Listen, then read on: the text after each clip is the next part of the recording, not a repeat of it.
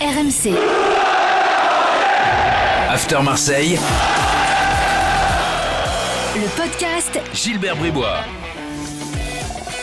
Chers supporters d'Emen Abdenour et d'Ibrahimba, bienvenue dans le podcast After Marseille. 15 minutes de débat consacré à l'actu de l'OM avec aujourd'hui Coach Courbis. Salut Roland. Salut les amis. Et Florent Germain qui est avec nous en direct de Marseille. Salut Florent. Salut Gilbert, salut coach. Salut Flo. Au programme, l'évaluation bien sûr après le match euh, face à Lorient et puis euh, des débats comme toutes les semaines. Longoria a-t-il tout compris à l'OM On va en débattre. Et puis, que dit-on de la Super League euh, au club? C'est tout de suite dans le podcast After Marseille.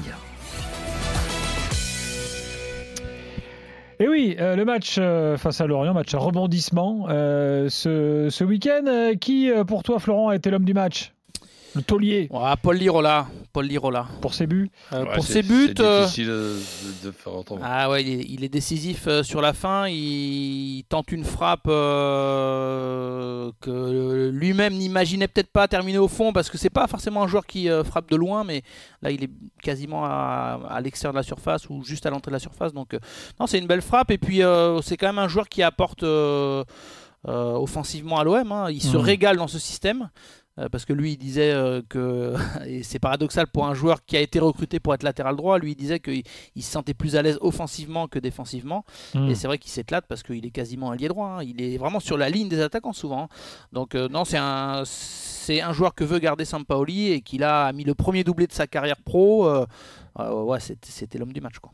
Bon, même à Florence, il paraît qu'on dit ouais, non, il n'aurait pas dû le laisser partir. ils ont des regrets. Bah, après, euh, le- le- vont se négocier, euh, enfin les tractations qui se négocient là, c'est euh, à savoir si euh, peut y avoir un nouveau prêt. Donc on Mhm. verra dans quelle disposition euh, se trouve la Fiorentina par rapport à ce joueur-là. Euh, lui, il a dit qu'il aimerait rester parce qu'il se sent bien et surtout Sampoli lui fait énormément confiance.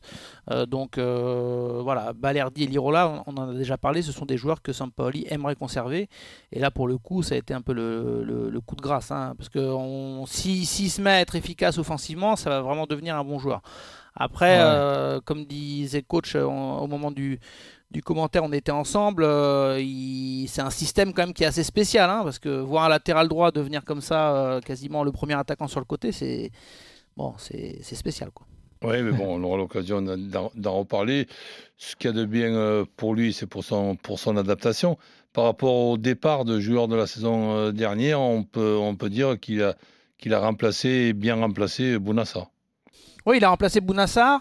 Euh, je pense effectivement que au poste de latéral droit, enfin dans un système en, en 3-4-3 ou 3-5-2, euh, bah, il va devenir le titulaire euh, euh, indiscutable. Parce que même si Sakai euh, euh, restait, et c'est pas sûr à 100%, il faudra voir s'il y a aussi des départs euh, euh, et s'il peut être concerné.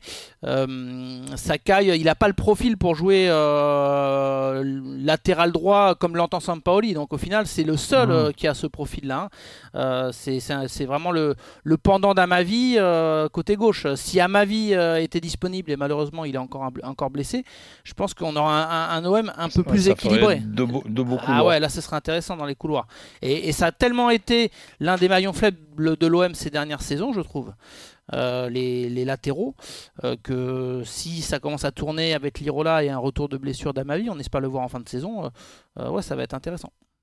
T'as un boulet ou, ou pas Moi j'ai un boulet, alors euh, c'est peut-être dur pour lui parce que je pense qu'il s'est battu, etc. Mais j'ai trouvé Cuisance, euh, Ah. euh, surtout en première Mhm. période, il a manqué énormément de choses euh, simples, euh, contrôle, passe, euh, il n'était pas dans le bon tempo, je l'ai trouvé essoufflé rapidement.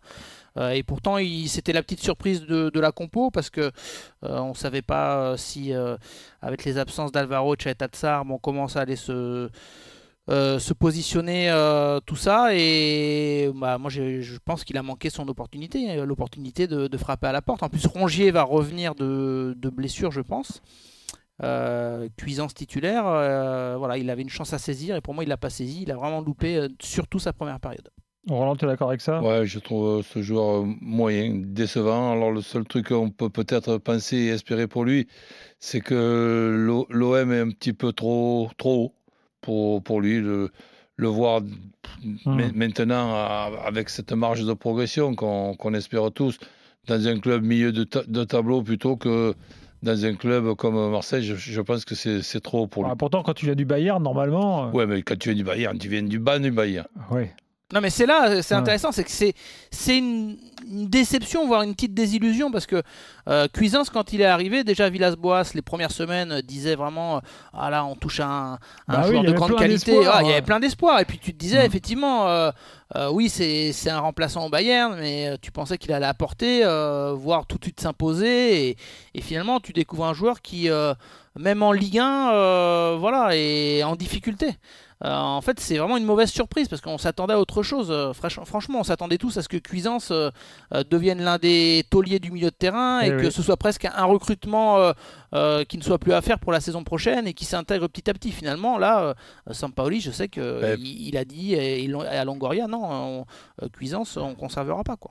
Pourtant, au niveau de, de la confiance, si tu veux, ça pouvait pas mieux démarrer quand il marque ses deux buts en, en- en- en fin de match dans les premiers Ah matchs oui. de Ouais, Sampaoli. Sampaoli, ouais. ouais. Mm. Et, et ensuite, sur le match euh, contre l'Orient, Flo, moi, je, je vois Tovin, moi, évidemment, qui confirme que ce couloir gauche, c'est pas, c'est pas du tout son poste, mais ça, ça fait de longues années qu'on le sait. Et ensuite, euh, en ce qui concerne donc Tovin, qui repassait après à, à son poste, euh, heureusement qu'il y a ce but à la dernière minute, parce que cette transversale ratée, on en aurait parlé. Ah ouais, ouais, ouais. Euh, c'est sûr que le deuxième but l'orientais, il vient de cette transversale, pff, euh, ni faite ni à faire euh, pour, euh, pour Tovin, enfin de Tovin. Et je sais pas, des fois il a eu des attitudes, j'ai trouvé, franchement, heureusement qu'il fait la passe décisive pour Lirola. Sinon, je pense qu'il y avait match cuisance Tovin pour le mettre boulet de la rencontre. Parce Ouais, que, après, c'est pas son poste.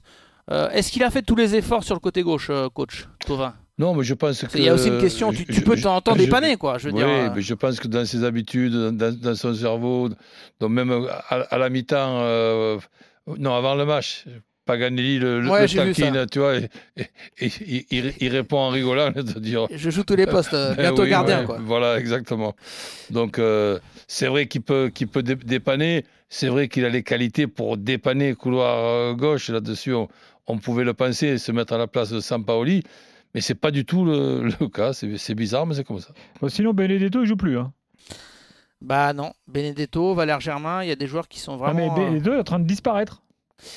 Alors autant Benedetto, euh, je, je vous avais dit, rappelez-vous, il y a trois semaines, un mois, là, que je le trouvais dans de meilleures dispositions et que quand il entrait, il- on sentait qu'il voulait prouver, etc. Je pense qu'il va baisser les bras parce que Hmm.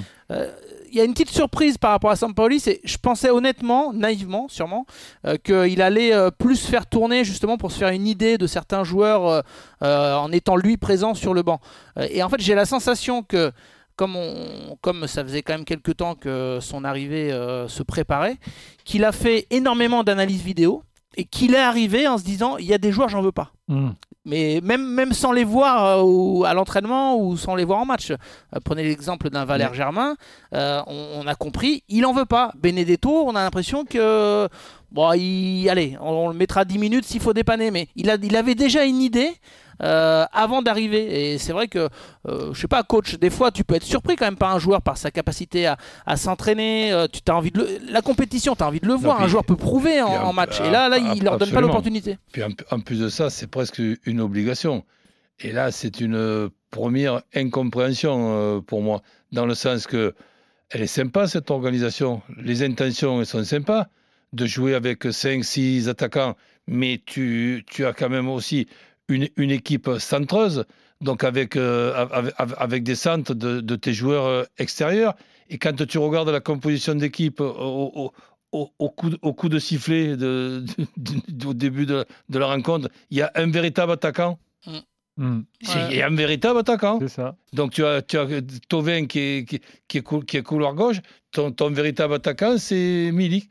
Et, et quand il y a des centres et qu'il faudrait en faire le, plus- le plus possible de centres, un garçon comme euh, Benedetto, comme Germain pour couper une trajectoire, pour faire euh, semblant d'aller au premier, aller au deuxième, tout ça, c'est- pas, pas des, des navets, hein, c'est c'est des joueurs capables de le faire. Ça. Et, et de filer un coup de main à Milik. Allez, on enchaîne. Longoria a donné une interview la semaine dernière. On n'a pas pu en parler dans notre podcast parce qu'on n'avait pas encore l'interview. Euh, le- Oula, tu vas me chauffer le coach dernier. avec ça Euh, Non, non, j'ai- bouclé là. Mais Il- va- il avait dit qu'il en vas-y. parlait plus. Ouais, ouais, ouais. Non, non, mais moi j'aimerais quand même qu'on en dise un mot parce que est-ce qu'avec le recul, bon alors je vous refais pas tout ce qu'il a dit parce que globalement vous qui suivez l'OM au quotidien, qui nous écoutez, vous savez tout ça. Quand il compare l'OM à, à Boca Junior, qui parle de l'avenue de Sampaoli, qui parle des joueurs et tout. Euh, là, je, je veux pas rester sur le côté les joueurs français, les entraîneurs français à la limite. Parlons de l'OM.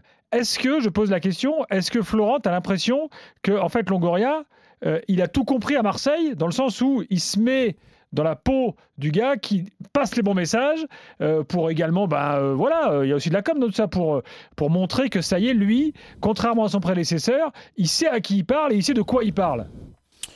Bah, il amène une vision différente. euh, très franchement, moi j'ai lu l'interview euh, en entier hein, euh, dans El País euh, et moi je la trouvais intéressante l'interview. Après c'est toujours pareil. Après, d'accord, pas d'accord, ça c'est autre Non, chose. mais Ça- exactement. euh, il, est- il est clivant sur sa vision effectivement des choses. Après, franchement, dans la manière de le formuler, euh, c'était pas méchant vis-à-vis du foot français. hein. Euh, après, oui, euh, on a beaucoup, on en a peut-être trop fait sur le côté euh, en France. On n'a pas une formation et un, et un système de jeu. En gros, c'était un peu une idée, une, une ligne directrice qu'il y a dans d'autres pays. Mm. Euh, mais après, il n'était pas, je trouve, vraiment cinglant ou méchant dans, dans son interview. Est-ce que ça plaît aux supporters C'est pas sur ce terrain-là, franchement, que les supporters l'attendent le plus. Moi, ça m'a pas choqué personnellement l'interview. Après, peut-être que c'est normal que certains coachs français euh, le, le- le prennent beaucoup plus à cœur, donc il n'y a pas de souci, euh, chacun à sa place. Euh, après, voilà, Longoria, lui, il est attendu sur euh, le recrutement de cet été. Je vous apprends rien. Euh, il pourra faire toutes les déclats qu'il veut, il pourra euh, bien passer ou pas en termes de com. Euh, on lui pardonnera euh, la moindre, enfin une éventuelle maladresse si jamais euh, il est euh, efficace euh, dans, dans son recrutement cet été. Les, les- les supporters l'attendent pour ça parce qu'il est président de l'Olympique de Marseille, donc à ce titre, effectivement, il, parfois il va être plus exposé et je pense qu'il a pris un premier retour de boomerang euh, que tu te prends parce que tu es euh, président d'un grand club comme l'OM et donc euh, bah, ta moindre prise de position fait parler. Mais il a toujours le costume ou l'étiquette vis-à-vis des supporters, parce que tu me posais cette question-là, un peu de, de patron du sportif. Et donc là où il va être attendu, c'est sur sa capacité à dénicher des bons Mhm. joueurs à, à peu de frais. Quoi. Roland, un truc à rajouter? Oui, non, euh, pas grand-chose. Dans, dans- dans le sens que moi, je garde ma, ma, ma position. Ce qu'il a pu dire, et que même en grande partie, oui, ok, on peut faire mieux, mais ça va, c'est bon, on, on- on le sait. Ce qu'on sait aussi, c'est que à l'âge de 17-18 ans, on n'a même pas le règlement qui nous permet de les garder, les, les- les joueurs.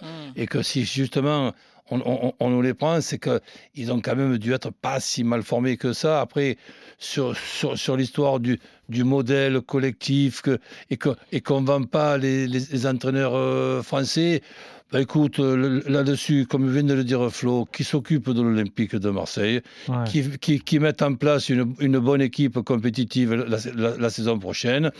C'est un étranger qui vient en France et comme nous, c'est même pas un pays qu'on a, c'est un moulin, donc tout le monde peut, arri- peut arriver et même, et, et même, et même critiquer, c'est pas un- pas un problème. On, on, on est adapté à, à- à beaucoup de choses. Donc main- main- maintenant, il y a des obligations de réussir dans un club qui est très compliqué. Il a été parachuté, j'appelle ça parachuté, président de l'Olympique de Marseille à, son âge. Il préfère faire venir un Sampaoli et lui faire profiter de ce pays qui s'appelle la France plutôt que prendre un, un Galtier qui est français et qui aurait aimé lui aussi être à l'OM. Eh bien, donc pas de, pas, de, pas de problème.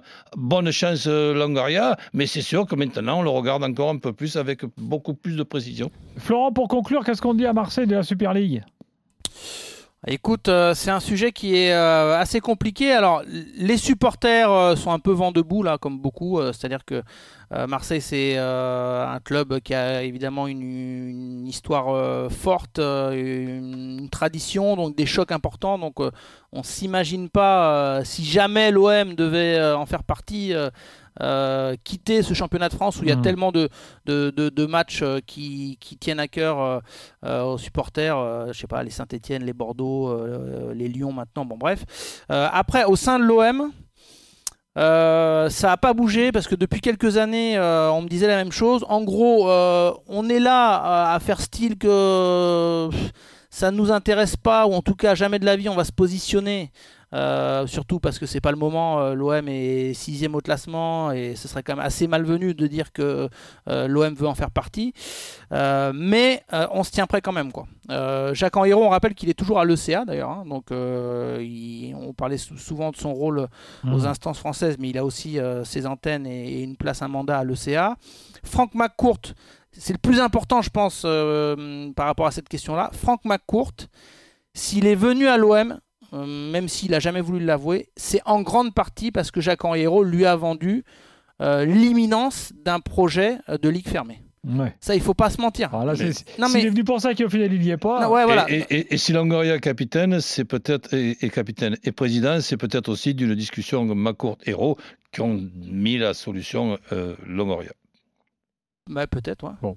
Non, non, non, mais c'est- important à dire ça, euh, Ouais. Gilbert. Je prends 20 secondes parce que Vas-y, vas-y, c'est euh, pour conclure. Euh, c'est le retour sur investissement que lui espère. On, s'est beaucoup demandé euh, pourquoi euh, Franck McCourt euh, continue d'investir à perte euh, à l'Olympique de Marseille. Euh, euh, c'est pas pour euh, les, beaux yeux du vieux port, quoi.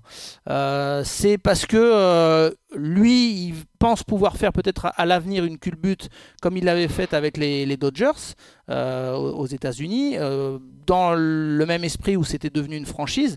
Et là, si jamais dans les années qui viennent, euh, l'OM devait devenir une franchise dans une ligue fermée, bah là, effectivement, ça justifierait l'argent qu'il a investi à perte, euh, et perte et fracas ces dernières saisons. Donc McCourt, lui, il est plutôt favorable. Après, est-ce que l'OM peut se positionner maintenant? C'est quand même un, contexte qui est, délicat. À l'OM, on est très prudent sur le sujet parce qu'on on on pense que c'est peut-être euh, plutôt un coup de pression de la part des gros clubs pour que l'UEFA euh, euh, leur donne un peu plus de revenus, euh, plus de droits télé, plus de droits marketing, etc. Euh, Donc on est, on est très prudent sur le sujet, mais euh, on est attentif quand même. Merci Florent, merci, Merci à vous, ciao. Salut Prochain Florent. podcast After Marseille la semaine prochaine, bien sûr. Bye bye. RMC, After Marseille, le podcast Gilbert Bribois.